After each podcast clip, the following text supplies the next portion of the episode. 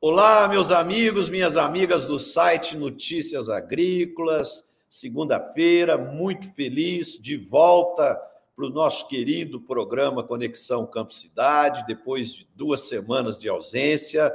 Já estávamos com muita saudade desse programa, oportunidade de encontrar os nossos amigos de bancada, os nossos internautas fiéis que estão sempre aqui conosco, toda segunda-feira, e para aqueles também que sempre nos assistem depois nas nossas plataformas do site Notícias Agrícolas, do YouTube. Então, é um prazer estar aqui de volta com vocês. E hoje é, temos uma série de assuntos aí muito importantes.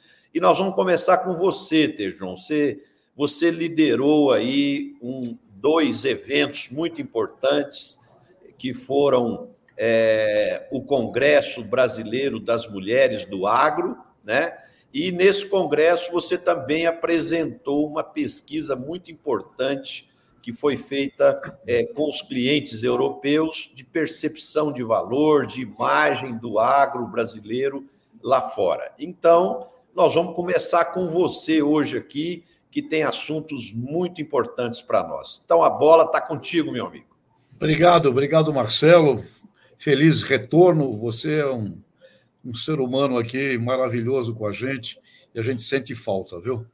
Obrigado. Letícia, essa dama, o amigo gaúcho, Antônio da Luz, tava, o Antônio estava um sucesso on, ontem na Band News, entrevistado por vários jornalistas. Que, que espetáculo esse Antônio Gaúcho aí falando em nome lá do, da coisa e falando do arroz. Depois você, eu quero que você me fale um pouquinho do arroz também aí, eu acho que foi um, uma, é uma coisa muito interessante é, essa, essa, essa análise. Mas o Congresso Nacional das Mulheres, o oitavo Congresso, um sucesso realmente, e não sou eu que estou dizendo, um sucesso na avaliação, na presença, 3.300 mulheres, com uma capacidade de participação espetacular, e temas extraordinários, como o tema dobrar o agro de tamanho com sustentabilidade, criar uma marca brasileira, a mulher, as mulheres engajadas eh, nesse destino, eh, nessa missão, que é uma missão encantadora do país e, ao mesmo tempo, com demanda internacional.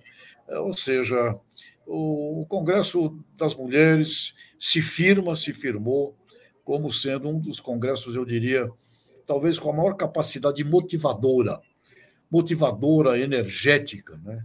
Eh, de engajamentos. E esses engajamentos eles continuam e não param em tudo que é cidade do Brasil, cria-se grupos e movimentos e, de fato, a presença feminina eh, na liderança, ela cria um diferencial muito grande neste nosso agro, que é o agro que vai daqui para frente, onde a sensibilidade, a métrica, a, nanovisão, essa coisa espetacular que a mulher carrega com ela será cada vez mais decisiva. E ali tivemos uma sorte muito grande de contar uh, com um patrocínio da Serasa Experian Agro, que patrocinou essa pesquisa de percepção do agro brasileiro na Europa, em quatro países, na Inglaterra, no Reino Unido, na França, na Alemanha, e a pedido do querido amigo Roberto Rodrigues também eh, fizemos um, um país da, do leste europeu para verificar um contraponto. Bom, o que, que a pesquisa trata? Ela, a pesquisa foi feita na opinião pública, né? foi feita com cidadãos foi feito com o sistema da distribuição de alimentos e com jornalistas. Então, o que acontece, pessoal? Olha, nós somos um gigante desconhecido. Na verdade, a percepção existente é pequena. Pequena. Uh, se fôssemos pesquisar uh, órgãos mais envolvidos com o agronegócio, associações de produtores, competidores do Brasil, uh, viriam provavelmente coisas mais pontuais e mais, talvez até é, fortes com relação ao Brasil. Mas, a nível de cidadão, para vocês terem uma ideia, a pesquisa feita pela On Strategy, uma empresa de percepção europeia, eles trabalham em cima de uma base, uma base de 590 mil é, alvos. Desses 590 mil cidadãos, é, eles só pesquisam quem diz conhecer bem ou conhecer moderadamente. Quem diz não conhecer nada, é, eles não pesquisam porque não tem nada a dizer. 57% dessa amostra, desse, desse número, de 590 mil, disseram não conhecer nada, nada com relação ao agro brasileiro. E quando a gente vai para cidadão, só disse conhecer, 8,8% disse conhecer uh, algo do agro brasileiro. Então, nós somos um gigante desconhecido. Uh, aparece como lembrança de Brasil o café. O café surge como uma lembrança brasileira e dá até para entender, em função do tempo todo, mais de um século. Fizemos ao longo do, do, da história algumas, alguns eventos com o Café do Brasil. Me lembro de um período que na camisa da seleção brasileira existia o Café do Brasil, o Pelé, etc. Então o Brasil tem, é, guarda uma imagem de café. ok? Uh, com relação a desejos e expectativas, e aí tem a ver também com algo que o Marcelo eh, vai, vai gostar de falar, que é com relação a desejos expectativas desse consumidor. Aí vai uma coisa muito interessante. Quando você escuta quais são os desejos, as expectativas, o que, que consumidores, cidadãos, distribuição, jornalistas gostariam de um agronegócio, pessoal, é exatamente aquilo que o Brasil faz o Brasil faz exatamente aquilo que é o desejo do consumidor. Então, se nós estivéssemos fazendo uma pesquisa aqui de marketing para fazer um desenho, primeiro do produto, depois do preço, depois de canais de distribuição para chegar no cliente. Mas se nós estivéssemos fazendo uma pesquisa que envolvesse os famosos quatro P's do marketing, o P do produto nós já temos. Distribuição, ah, tem coisa, tem muito para melhorar na logística, mas a gente chega. Preço, a gente tem um preço competitivo espetacular, porque uma, o que o consumidor europeu, jornalista europeu, distribuição europeu desejam é, é eliminação de riscos, não querem riscos, e riscos, leia-se aí aspecto da sustentabilidade, e querem preço. Preço e não risco.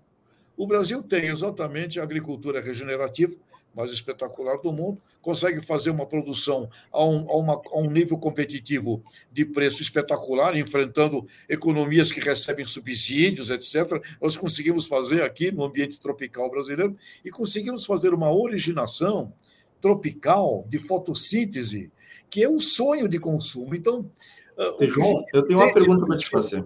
Sim, diga lá, diga lá. Eu tenho uma pergunta para te fazer, porque olha só, em primeiro lugar, eu quero te dar os parabéns, porque um congresso de 3.300 mulheres com overbooking.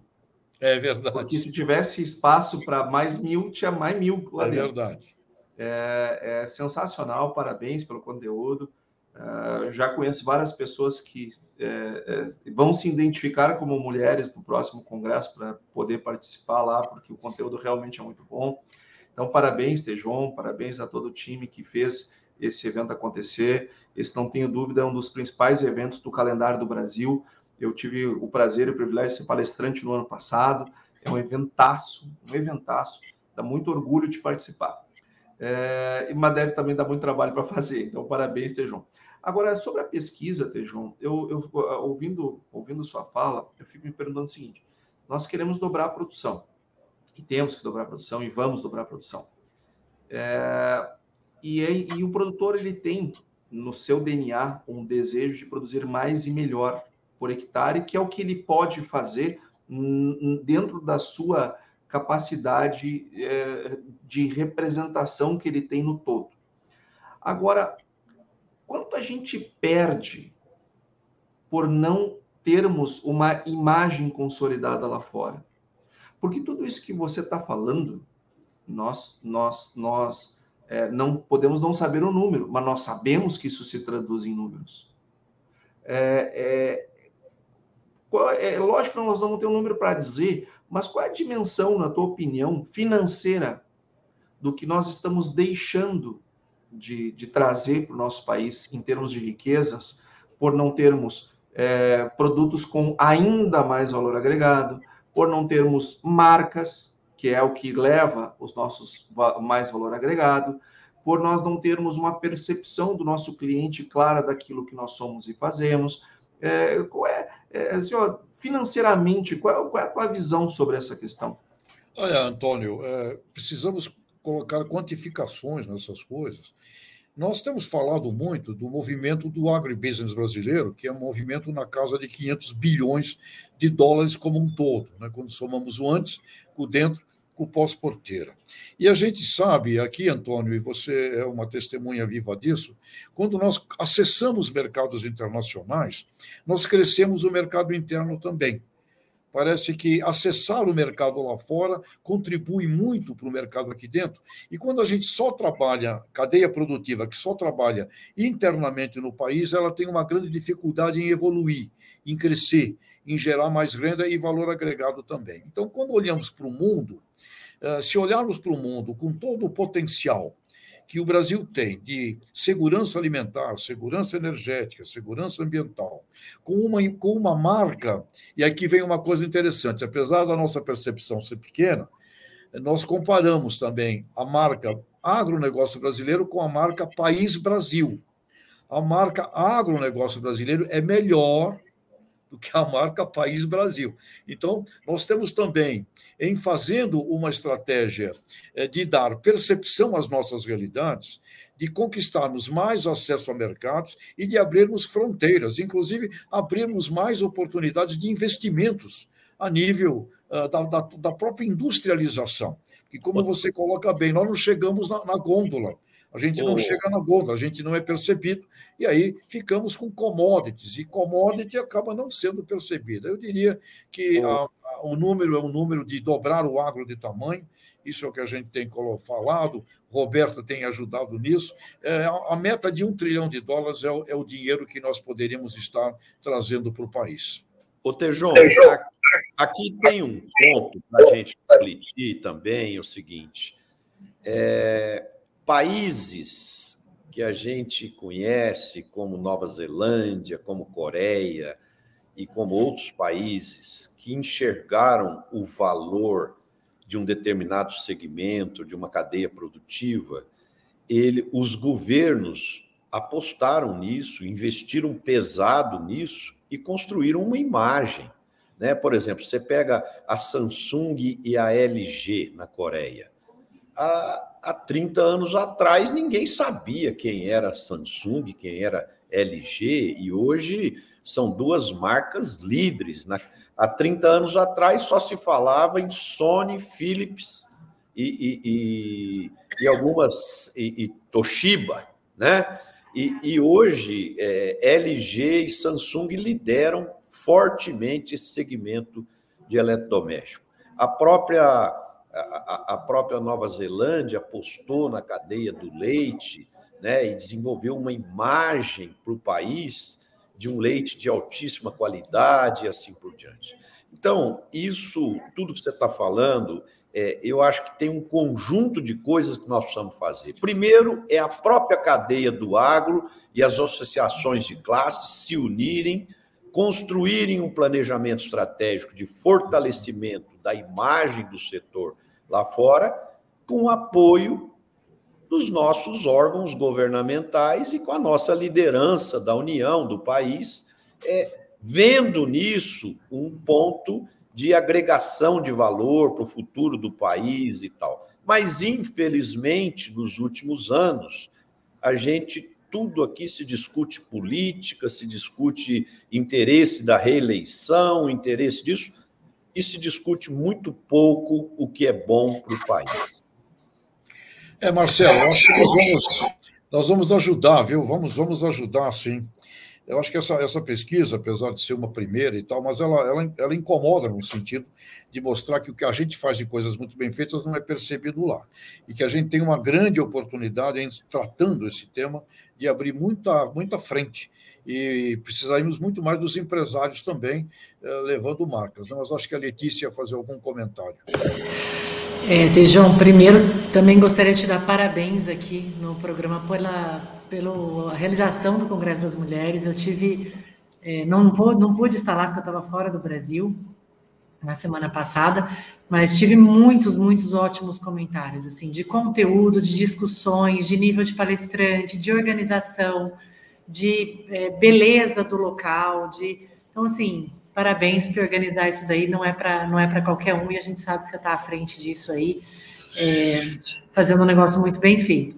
Trazer também um congresso das mulheres é, no agronegócio é muito importante, porque a gente está falando aqui de demanda de, de Europa, de uma pesquisa que foi feita lá, e a sustentabilidade, algumas sensibilidades femininas são mais latentes né, em relação a, a, a, esses temas, que eu acho que vai levar a gente para o futuro. Então, juntar a, essa mão de obra feminina com a masculina, é, a gente vai chegar muito mais longe em relação a uns temas que são bem caros ali para a Europa. Você também trouxe sobre, sobre o café. Eu acho que além da história do café, Tejon, eu vejo a Ser Café fazendo um grande trabalho fora do Brasil. Então, enquanto outras associações não têm esse trabalho quase que manual, mas contínuo, você vê assim, participando de todas as feiras alimentares, participando de todos os concursos que vêm, e eu acompanho o Marcos Matos, o pessoal ali também da Flávia Barbosa, e eu, e eu vejo que eles têm isso muito ativo, a marca Brasil no café. Eu estive agora na, na Espanha e em inúmeros lugares que eu chegava, um café brasileiro sendo vendido por 20 vezes o preço que é aqui. Então é, é, é interessante, tinha sempre o café colombiano e o brasileiro tido como especial nas cafeterias mais especiais que tem lá. Então acho que a gente tem você trouxe aí que 8,8% só conhecem. Então, imagina quanta oportunidade a gente tem para poder crescer esse mercado, exportar coisas que a gente não exporta. E eu achei interessante a, a observação sua de que a exportação é, modifica, né? Não só é, a, modifica também o mercado interno, porque ela traz profissionalização. Né? Não é qualquer um que consegue colocar o seu produto fora, e tem cadeias aqui que a gente ainda é muito insignificante é, no nível exportação e que a gente poderia ampliar muito mais. A exemplo das frutas, a exemplo do, da, da, grande produção que a gente tem aqui. Então, parabéns e vamos ficar com essa, com essa instigação aí de, de, de disseminar mais a nossa marca, nossa marca Brasil fora. O, o Tejon, final, é, é, deixa, finaliza para nós aí os dados da pesquisa porque eu e a Letícia temos alguns assuntos aqui ligados ao comportamento do europeu também. Eu acho que caiu, Marcelo. Complementar esse contexto da pesquisa aí. Vamos lá, segue aí. O Tejão caiu, Marcelo. O Tejão caiu. caiu. Bom, então, caiu. enquanto o Tejão volta, eu quero colocar um ponto para reflexão nossa aqui, e você me ajuda, Letícia, e o Antônio, e, e, e, depois o Tejon complementa, e a gente quer também a opinião dos nossos internautas aqui, para nos ajudarem aqui na, na, no desenvolvimento do raciocínio. É, pessoal, a França, eu fiquei lá 15 dias na França agora. É, a França tem uma área territorial menor do que Minas Gerais, que é o meu estado. O PIB da França é 2,5 trilhões. O do Brasil esse ano vai ser 2,1 trilhões. A, a, França é a sexta maior economia do mundo, nós somos, vamos ser a nona esse ano. O que, que eu observei lá? É uma diferença sutil que eu gostaria de fazer uma provocação para nós aqui brasileiros. É, eu entrei numa loja de perfume e eu já vou converter para reais para facilitar o raciocínio. Um perfume, lá na França agora está na moda perfumes personalizados exclusivos, feitos só com, com fruta, madeira, é, couro e, e, e, e essências de flores. Tudo produtos do agronegócio. 50 mililitros de um perfume desse, mil reais. Se a gente pegar os 50 mililitros e multiplicar por 20 para chegar num litro, nós vamos chegar a 20 mil reais um litro de perfume. E ali tem essências de derivados dos citros, é o alecrim, é, é, é, é uma essência de uma madeira e tal. E eles pegam aquilo e vendem por 20 mil reais o litro. E aí, que que eu, onde que está a minha provocação? Nós brasileiros, a gente pensa ainda muito em volume, em toneladas, e os europeus estão pensando em gramas em valor agregado. Não significa que a gente não tenha que fazer toneladas de commodities, não, é isso que eu estou dizendo. Eu só gostaria de provocar a gente do agro brasileiro para a gente começar a pensar em vender valor em gramas. E nós não sabemos fazer isso ainda. Então, esse ponto que a gente precisa começar a pensar, porque como é que um país menor que Minas Gerais tem um PIB bem maior que o Brasil inteiro? Por exemplo, é, é um espumante brasileiro que, que é tão bom quanto a champanhe francesa, lá custa 100 euros a garrafa no restaurante. Aqui no Brasil, eu tomei em São Paulo no sábado, uma champanhe, um espumante brasileiro de altíssima qualidade, que custou é, é, 30 euros a garrafa. Então, assim, e se a gente pegar vários outros indicadores, tudo lá tem mais valor. Porque a gente pensa sempre em toneladas e a gente não pensa em valor agregado. Não sei se você teve essa percepção, você que estava na Espanha, Letícia. Marcelo, é, tenho é, essa percepção sim, e como que eles têm o storytelling, né? A gente estava falando aqui sobre a pesquisa do Tejon de, de trazer, trazer essa marca Brasil para fora, a gente tem que saber contar essa história, de onde vem, para que vem.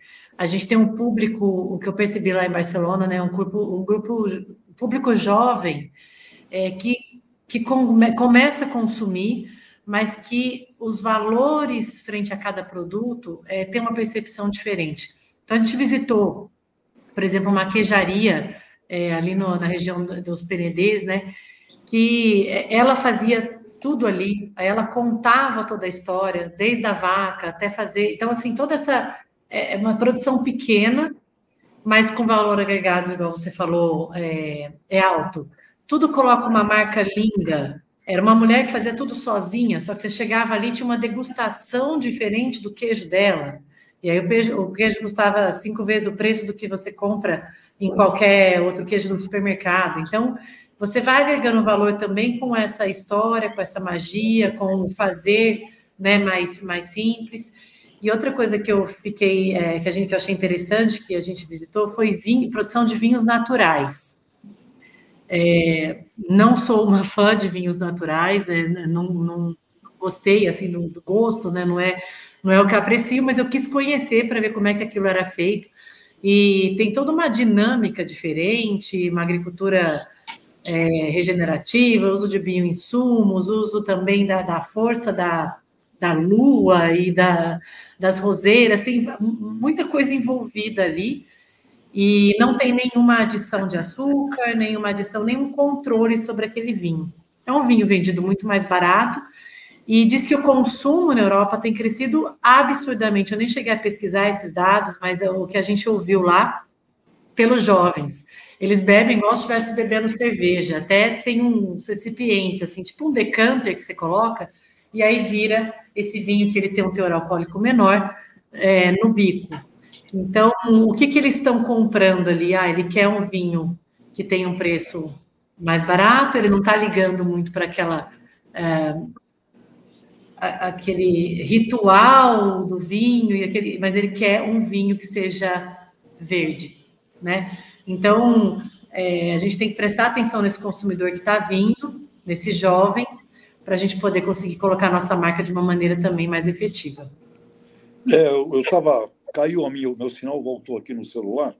É isso mesmo, Letícia, que eu ouvi também a sua parte, Marcelo. A pesquisa mostra isso, que nós precisamos ser vistos como diferentes e como especiais. e não simplesmente como commodities. E, e é o que a Letícia está dizendo. Há um grande, um grande desejo de diferente. Você é diferente, você é único. Então, a origem, a originação passa a ser uma importância imensa eh, nas histórias que a gente tem que contar para o mundo. Concordo plenamente. É, essa questão da história, o europeu é, é, é, líder nisso, ele sabe construir uma narrativa bonita do seu produto, da história do produto, e com isso ele consegue adicionar valor de uma forma é, espetacular. Por exemplo, eu, eu andei por um estado, por uma região é, bastante agrícola lá, a Normandia, na França, e, e, tive o prazer e a oportunidade de visitar aquela praia é, onde teve o desembarque do dia D é, na Segunda Guerra Mundial. Então, por exemplo, se você olhar em termos de praia, é uma praia feia, é, sem encanto nenhum, só que tem uma história ali maravilhosa. E, e só essa praia, a visita lá, da, as visitas que acontecem no, no, no, em Omaha Beach, que é o nome da praia, né?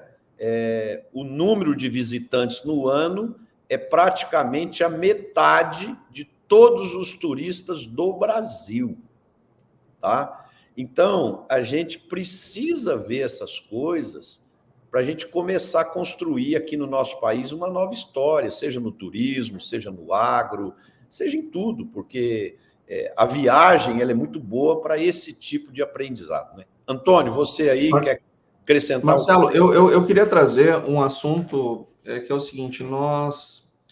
É, essa pesquisa do, do Tejon fala muito sobre comunicação e eu acho que nós temos que aprender muito com essa pesquisa, temos que olhar muito para ela é, é, esse é o tipo de pesquisa que a gente tem que olhar várias vezes, toda vez que olha, encontra algo melhor e diferente, algum insight novo. É, eu acho que sim, nós temos que olhar, por exemplo, para os exemplos internacionais como uma forma de nos posicionarmos melhor, temos muito a aprender. Agora, eu não tenho dúvida que as coisas começam dentro de casa, Marcelo. Eu duvido que lá na França, onde você esteve, é, e lá onde a Letícia esteve, os próprios governos fazem prova atacando os seus próprios setores. Duvido que o Estado desses de, eh, que, que é, organiza esses territórios olhem para seus setores econômicos, sobretudo aqueles que têm é, um, um, um resultado financeiro e econômico positivo, olhem com ódio, olhem com rancor, olhem com amargura como nós vimos aqueles absurdos na prova do Enem.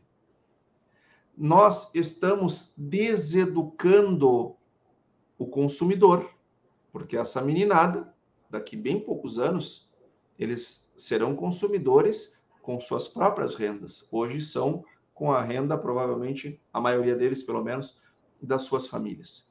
Nós estamos deseducando a força de trabalho. Nós estamos deseducando mentes que poderiam estar pensando o, o nosso setor com, com energia, com vontade, com novos olhares, mas, mas que estão se afastando do setor porque recebem uma visão refratária da realidade que é uh, uh, o agronegócio brasileiro.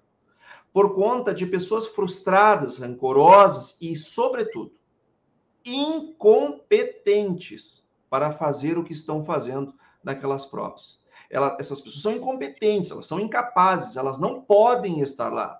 Uma pessoa que cita uma revista que, que é sabidamente ideológica e tem e ela não está errada em ser ideológica, ok? Ela, é o papel dela, é, é, tem mercado para isso. Agora, usar isso como matéria do Enem, isso, isso é uma vergonha, isso é um disparate, isso é um escândalo que mostra o tamanho do nosso fosso, o tamanho da nossa pobreza, o tamanho das nossas fraquezas, porque nós não conseguimos nos unir nem em torno dos principais interesses de todos enquanto Sim. país.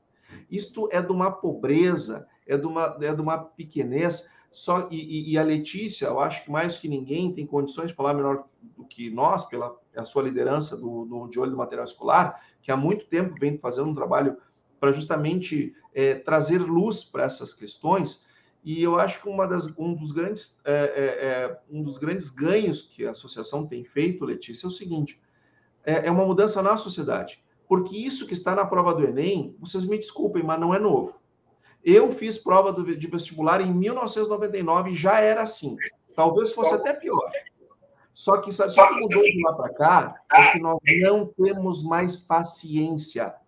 A sociedade não aguenta mais isso. A sociedade não aceita mais isso. E quando a sociedade não aceita, o Estado precisa fazer mudanças. A começar pela anulação daquelas questões, que é o mínimo que tem que fazer, anular aquelas questões. Em segundo lugar, é, as pessoas que fizeram aquelas questões não podem mais participar de uma prova do Enem porque elas não têm competência e nem compromisso com, com a sua ciência e muito menos com os alunos é, e com o resultado deles para estar tá na posição que estão. A, a, frente, a, a frente, parlamentar do agro é, já fez uma nota muito forte aí de repúdio sobre essa questão, viu, Antônio? Inclusive, convocaram, convocaram o, o, o ministro da, da Educação, né, para estar presente lá no Congresso, para dar esclarecimentos em cima dessa barbaridade colocada aí por você, é, com muita sobriedade, muito bom senso. Você foi até light, eu diria, né? E, e antes da Letícia falar, que é a nossa grande mestre do assunto aqui, é, a, a, produção do programa fez um, um, contato com o professor Marcos Fava, da USP da, e da GV, para ver a opinião dele também é, é, sobre esse assunto. Então, nós vamos assistir agora um vídeo rápido aqui do Marcos. E aproveito mandar um abraço para ele aí. Obrigado pelo carinho com a gente aí, Marcos. Grande abraço. Então, vamos ouvir o, o vídeo do Marcos. Em seguida, Letícia, você já entra fazendo sua, sua amarração e suas considerações, por favor. Meu querido Zé Tejon, cercado de uma constelação de pessoas do bem. É uma pena não conseguir participar aí ao vivo com vocês, porque eu estou dando aula nesse momento na USP, aula do bem e não aula do mal, como a gente vê aí muitas pessoas fazendo e contaminando a cabeça dos nossos jovens com esses entulhos ideológicos aí que já deviam ter ficado para trás junto com o carburador e com outras coisas aí do passado, né? Mas Realmente eu acordei hoje inundado aí a, a, a nossos grupos de WhatsApp com a fotografia que alguém tirou dessa questão do Enem. É lamentável é, esse fato, né? Você usar um texto que tem erros conceituais, né? Que a revista já deveria ter percebido antes de publicar. Então, se esse texto em revista séria, quando você manda um texto, ele vai para o que nós chamamos de blind review. São cientistas que fazem a revisão sem o nome dos autores para que eles possam apontar é, inconsistências. E ali tem inconsistências conceituais básicas. Então, bobearam os revisores, bobeou o editor, que depois faz uma última lida, e o artigo foi publicado. E bobeou também o técnico que pegou esse artigo para selecionar um parágrafo que vocês viram, né? tem pelo menos cinco erros ali é, conceituais, e fazer milhões de alunos lerem isso e saírem odiando é, o Cerrado brasileiro, que tem sido esse salvador praticamente do país. Né? Eu costumo brincar nas minhas idas aí aos Estados Unidos, na próxima eu vou brincar com os americanos, ser que eles vão passar a ser o terceiro maior produtor de soja do planeta. Imagina eles que lideravam até 2013, né, 2012. Então, o Brasil em primeiro, Mato Grosso em segundo e terceiro os americanos. Mato Grosso logo, logo vai passar os americanos na produção de soja, gerando um VBP enorme, gerando desenvolvimento. Né? Eu tive recentemente em Sorriso e tem 10, 15, 20 cidades como Sorriso no Mato Grosso do Sul, Mato Grosso, Goiás. Já foi provado né, o desenvolvimento, o que, que o agro eh, leva, a redução da disparidade social, a criação de oportunidades para as pessoas, mas nós temos ainda na educação brasileira pessoas que resistem a entender isso. Então, eu acho que o correto é como está fazendo de olho no material escolar e que a gente vá em cima desses problemas, que alerte o governo para esses problemas. Precisava encontrar quem foi que bolou essa pergunta, por quem passou e não foi revisado, para que a gente possa começar a punir as pessoas. mas como efeito preventivo. Se vocês virem o que aconteceu, né, vocês vão lembrar, um, um artista é, global aí fez um vídeo muito infeliz sobre o leite, ele foi punido, foi punido nas mídias sociais, está sendo processado. Então eu acho que é isso agora, é sem é, grandes agressões, vai na pessoa e, e tenta descobrir o porquê e vai com a punição para que a gente possa ter um caráter preventivo. Olha, não vamos atacar com informação falsa, porque depois sobra problema para a gente. Eu acho que tem que ser nessa linha aí. Mas é muito triste, né? Você vê um órgão de governo atacando o gerador de caixa do governo. Quer dizer, não, não dá para entender um negócio como esse daí, né? Tem que ter muita ideologia, muita cegueira, sabe, muita falta de comprometimento, de compromisso com o país. Você vai atacar quem põe comida na mesa dos brasileiros de qualidade, de quantidade, para um bilhão de pessoas, como o estudo que a Embrapa colocou, e você, um, um, um agente do governo, vai atacar a geração de caixa, vai cuspir no prato que você vai comer. Quer dizer, é uma coisa que eu não consigo entender até onde vai essa cegueira ideológica. espero que a gente possa ter uma punição adequada nesse caso. Essa questão, Tejon, ela precisa ser é, retirada, ela precisa ser anulada, porque todas as respostas estão erradas. Todas estão erradas. Então, espero que a gente consiga isso daí. E a gente não é o agro, é o Brasil. É o Brasil que precisa enquadrar aqueles que jogam contra o Brasil. Prazer estar falando com vocês aqui. Valeu, pessoal. Marcelo, é, hoje eu acordei com uma segunda-feira, vou dizer, bastante agitada depois dessa questão do, do, do Enem. Eu já estava para vir aqui para Pompeia, para consolidar os nossos programas aqui com a Secretaria da, da Educação, com o Grupo Jato, e com tanta coisa boa para construir para frente, e aí, de repente, para novamente com uma questão tão absurda em relação a, a, a isso. O que é, eu gostaria de falar, o Antônio falou um pouquinho, isso não é de agora, e isso é, gente, claramente consequência do que eles estão estudando. Então, não tem como a gente também fazer, pensar que vai existir um exame para selecionar alunos para uma faculdade do que ele não estudou. Então, tá primeiro no material didático. Ele vem aprendendo isso durante dos 7 aos 17. Ponto. Então, quer dizer, pro de ouro no material escolar, isso foi novidade zero. Então, voltando um pouquinho, a gente tem uma, um problema estrutural na educação em todas as instâncias, não é só aí. Ele começa lá nos editais, que são longos, com poucos players no mercado, ele vai para a própria avaliação. Quem está avaliando esse material? Por que, que o material que custa tão caro, demora tanto tempo para sair, ele sai tão ruim ainda. Então, quem está fazendo parte disso aí? São realmente cientistas? São quem consegue responder, quem entende de Brasil, quem entende de Cerrado, quem entende de defensivos e etc. Não é, porque senão não estaria saindo assim. Então, é, banco de avaliadores, comissão técnica, formação de professores e também material didático, e aí, consequentemente, os exames. Então, é, é, a gente tem que pensar realmente como um todo, construir tijolo por tijolo aí. Eu concordo que ofende, a gente não aguenta mais essa, é, essa falta de conhecimento né, do, do, dos, dos lados, mas eu acho que cada vez mais o setor pode criar oportunidades e abrir suas portas, igual a gente está fazendo aqui. É, eu vim aqui para isso hoje, para consolidar mais vivenciando a prática de forma constante, com empresas é, que pode é, dar essa oportunidade para o aluno, oportunidade para o professor de conhecer algo diferente e a gente vai ter que reconstruir isso mesmo, porque veio de anos essa narrativa, ela ficou antiga, é de um pessoal que escreve que é urbano, desconhece esse agronegócio, então acho que não é questão, não é uma questão ou outra do Enem, é o contexto todo que é resultado disso. E mais uma coisa, é, é Marcelo, Tejon e, e Antônio aqui, eu, é, eu acho que a gente pensar nessas, nessas contraposições ali, né? Ele fala na, na, no texto lá, em conhecimentos biotecnológicos e novas tecnologias como uma coisa negativa, né? É, são ciência isso, é, aliado à evolução de uma produção sustentável. Não tem absolutamente nada de errado nisso, né? Graças a essa ciência, a gente está conseguindo produzir mais em menos terra, reduzindo, inclusive, essa pressão do desmatamento que é tão falado, né? Na hora que a gente fala de cerrado, gente, é, hoje eu tive que conversar até com, com, com um canal sobre, sobre isso. Toda essa evolução, essa colonização brasileira, uma história tão rica, tão linda, de gente muito lutadora, que culminou nesse que o Marcos, que o professor Marcos Fava trouxe, desenvolvimento de cidades, desenvolvimento social, maior de biodiversidade, fixação de nitrogênio no solo através desse plantio.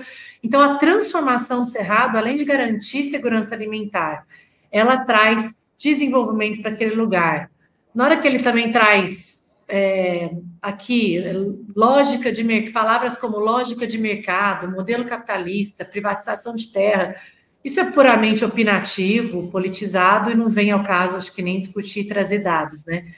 As sementes que a gente, ele também fala das sementes, ele trouxe num texto só, eu acho que é, de forma meio subjetiva, mas vários temas que a gente pode construir e, e debater disso também na, na, nas nossas redes e construir isso com as escolas para poder mostrar né, qual caminho a gente seguiu. As sementes que a gente utiliza atualmente passaram por melhoramento genético e muito investimento na ciência, né, na pesquisa que a gente sempre fala elas foram melhoradas, os nutrientes dos fertilizantes também, é, eles são insumos fundamentais para essa produção sustentável, porque ela poupa terra de florestas e aumenta a produtividade nessas terras que a gente já está usando.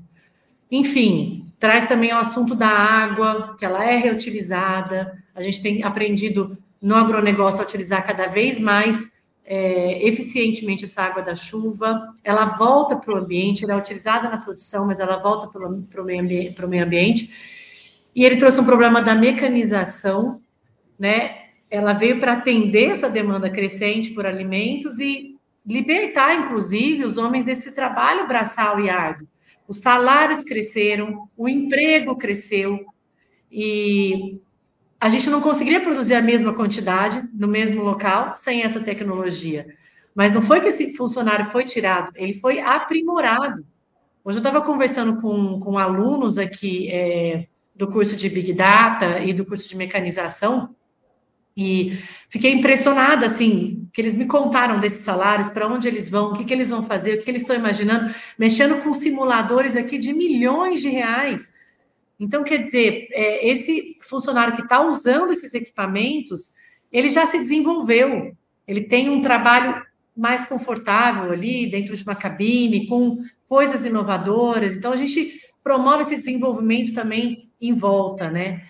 E o último caso que eles falam chuva de veneno lá, e, e, a gente sabe que existe um preconceito em relação a esses defensivos.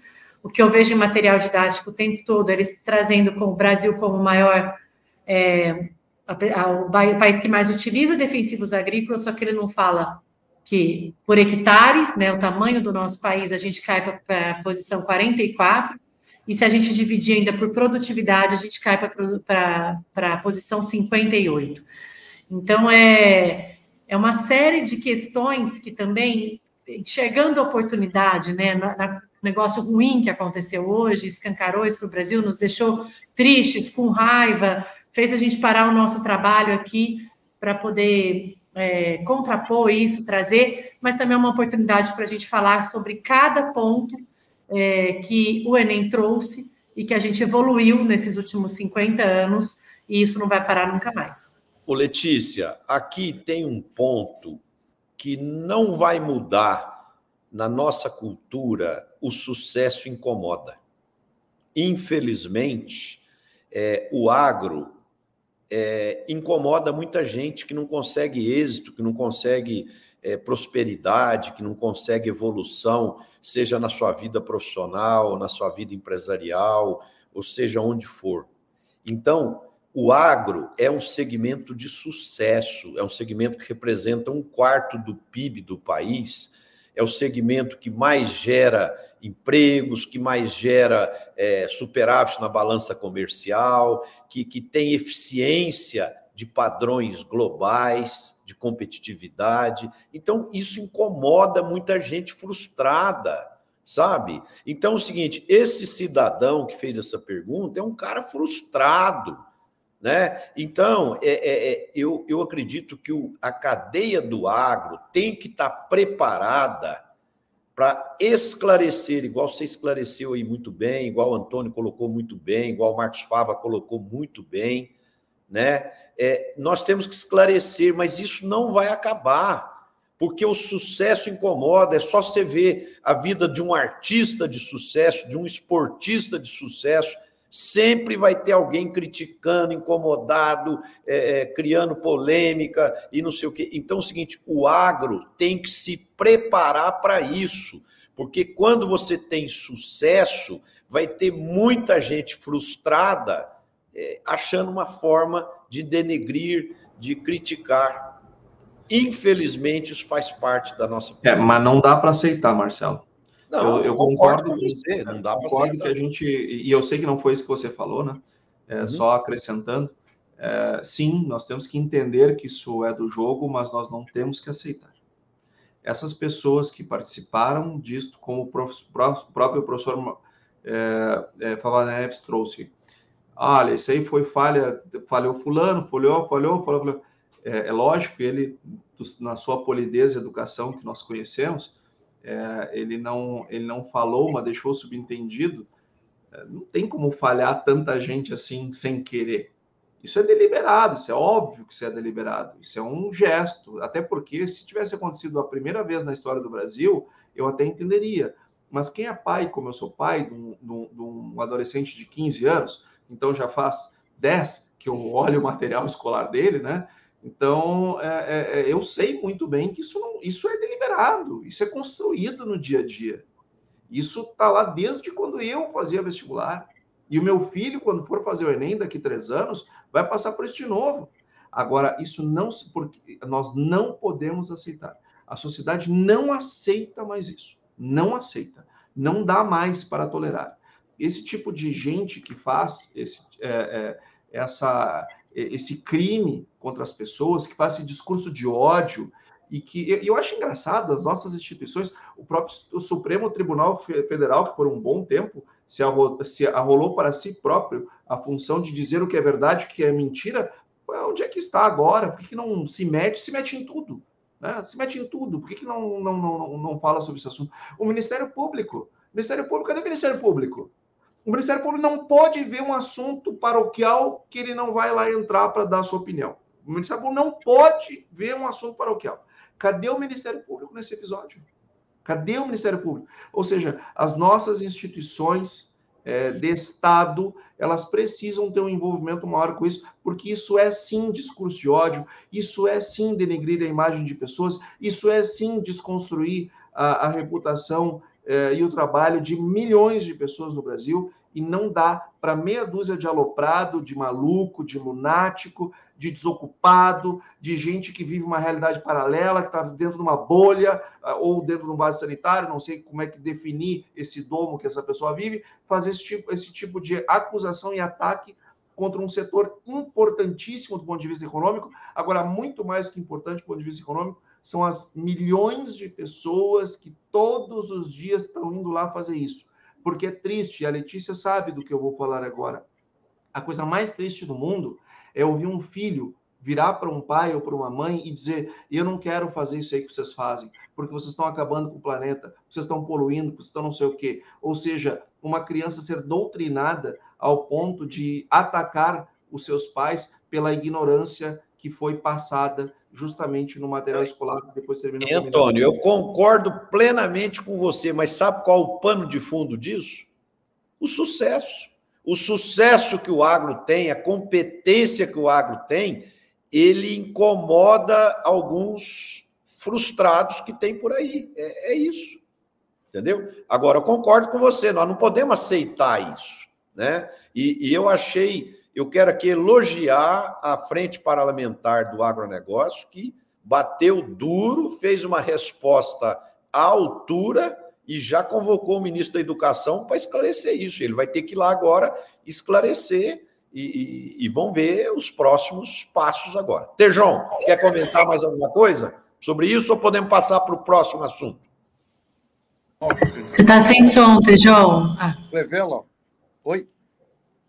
Você quer comentar mais alguma coisa sobre esse assunto? Podemos passar para o próximo tópico. Sim, a, pesquisa que a gente fez lá na Europa mostra que a população, os povos, são muito parecidos.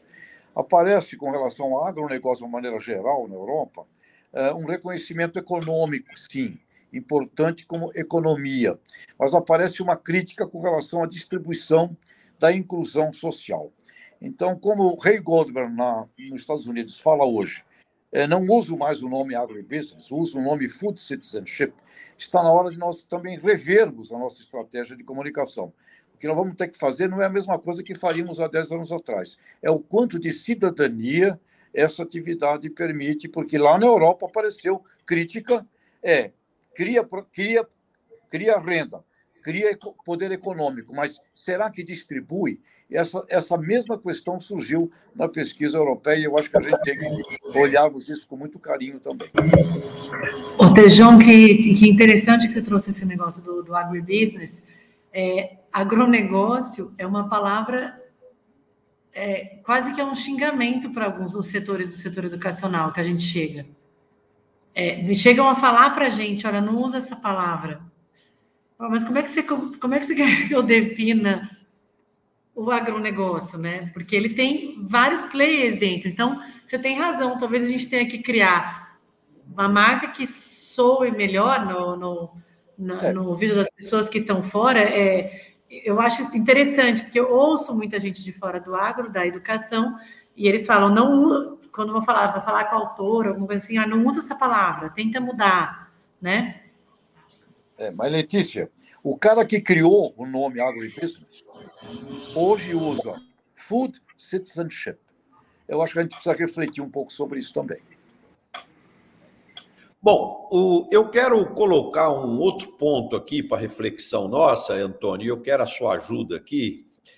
É, eu estava avaliando uh, as notícias do mercado de grãos, tanto da soja e do milho, que nós temos um contexto hoje já muito claro em algumas coisas. Por exemplo, o plantio de soja é, devido à seca em algumas regiões e excesso de chuvas em outros e perdas de plantio, etc. O, o plantio da soja vai terminar esse ano atrasado. Ao terminar atrasado, nós vamos ter menos área de milho safrinha. Se nós tivermos menos milho de área de, de, de safrinha, nós vamos ter menos oferta de milho. E se a gente tiver menos oferta de milho, nós podemos ter alta do preço do milho. Né? Então, quem está ainda tomando decisão do plantio das águas, é, considere com carinho esse contexto, porque é, essa situação pode gerar aqui uma janela de oportunidade para preços do milho mais interessantes na próxima safra. Não sei se você concorda com esse raciocínio, Antônio. Concordo, Marcelo, claro que sim. E na semana passada, inclusive, nós tivemos a presença aqui é, de uma meteorologista e de um representante da Pátria Agronegócios.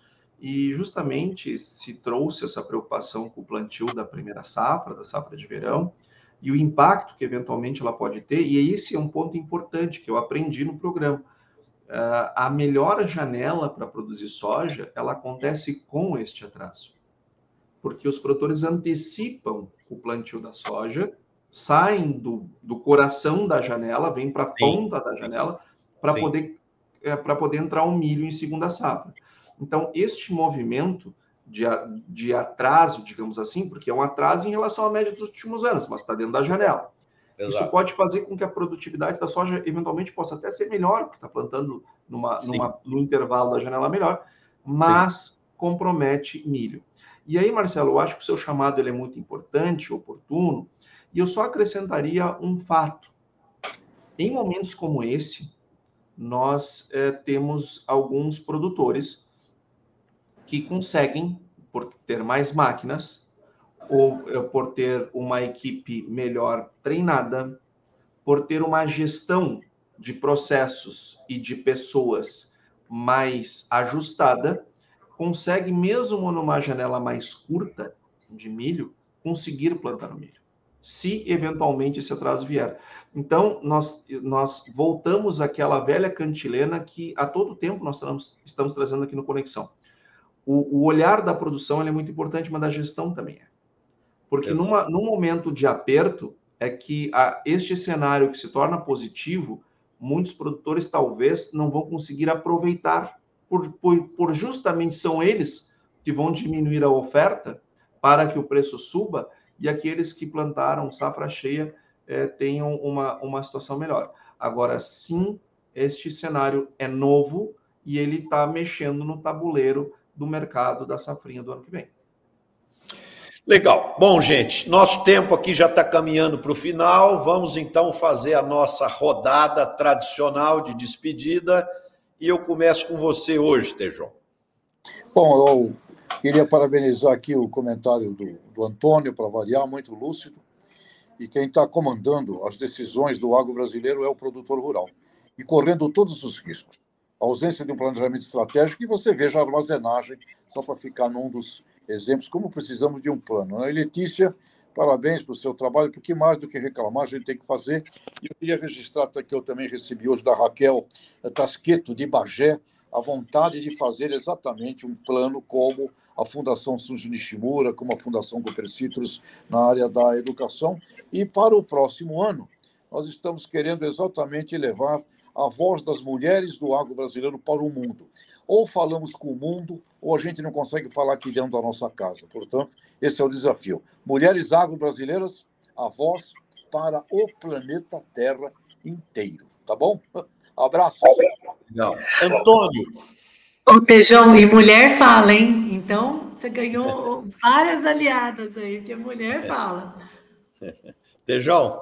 Ah, desculpa, Antônio eu, eu, quero ter, eu quero encerrar parabenizando a todas as mulheres que estiveram lá no Congresso, deram um show, fizeram um belíssimo evento e já ficam todas convocadas para voltar no ano que vem. Eu, é, elas, suas amigas, e aí o Tejon vai ter que achar um lugar maior, porque lá o Transamérica. Maracanã, não, não o Maracanã. É, Maracanã. A gente vai, se é fazer em São Paulo, vai ter que fazer no Morumbi, no Pacaembu, no Pacaembu ou numa das arenas aí dos, dos estádios. Uh, e eu quero aqui me solidarizar com, com todos os, os pais uh, de alunos que fizeram o Enem, todos os produtores rurais que, que tiveram seus filhos submetidos a essa prova e que, mais do que qualquer pessoa da sociedade, hoje estão mais indignados, porque estão vivem, vivendo uh, este ataque grosseiro, covarde do Estado brasileiro, do Estado brasileiro, e, e, e como, como indivíduo e estão vendo seus filhos serem submetidos a isso. Isso é muito triste. Então, minha solidariedade a esses pais e mães que hoje é, têm que conviver com esse tipo de afronta. E também quero me solidarizar, é, Marcelo, Letícia Tejon, com as famílias que ainda continuam com problemas é, resultantes das enchentes.